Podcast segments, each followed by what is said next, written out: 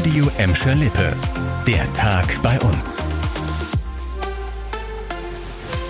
Mit dir Kübner, hallo zusammen. Corona, an diesem Thema sind unsere Nachrichten auch heute nicht vorbeigekommen.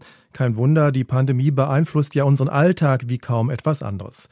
Und auch dieser Tag brachte wichtige Entscheidungen. Mitarbeiterinnen und Mitarbeiter in der Pflege müssen sich bald gegen Corona impfen lassen. Die erste begrenzte Impfpflicht gegen das Virus ist beschlossene Sache. Nach dem Bundestag hat auch der Bundesrat heute grünes Licht für die Änderung des Infektionsschutzgesetzes gegeben.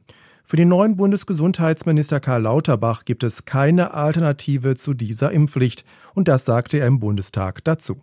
Eine solche Impfpflicht ist notwendig, denn am Ende des zweiten Jahres der Pandemie ist es in keiner Weise akzeptabel, dass in Einrichtungen, wo Menschen leben, die ihren Schutz uns anvertraut haben, dass dort noch unnötigerweise Menschen sterben, weil ungeimpfte dort gearbeitet haben. Das heißt konkret, bis Mitte März müssen Mitarbeiter in Kliniken, Pflegeheimen und in Arztpraxen nachweisen, dass sie vollständig geimpft oder genesen sind. Und die nächste neue Corona-Regel ist die, ab sofort müssen wir in der Bottropper Innenstadt und im Ortskern von Kirchhellen wieder Maske tragen. Mit diesem Schritt reagiert die Stadt auf die angespannte Corona-Lage.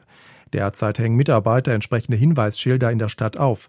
Getragen werden muss entweder eine medizinische OP-Maske oder eine FFP2-Maske.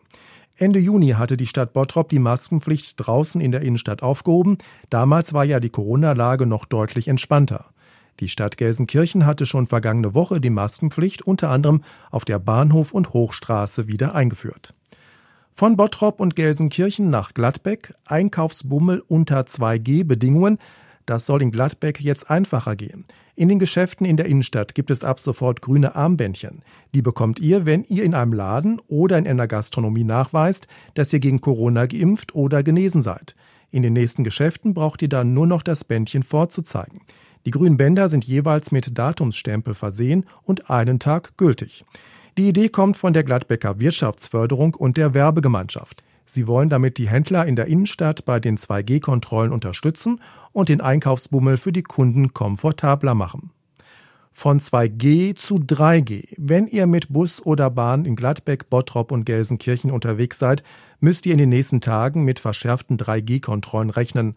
Das NRW-Verkehrsministerium hat Schwerpunktkontrollen angekündigt. Fahrgäste in Bussen und Bahnen müssen dann belegen, dass sie geimpft, getestet oder genesen sind.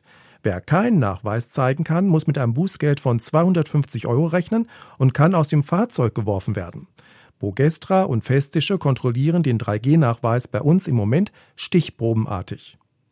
Das war der Tag bei uns im Radio und als Podcast. Aktuelle Nachrichten aus Gladbeck, Bottrop und Gelsenkirchen findet ihr jederzeit auf radio und in unserer App.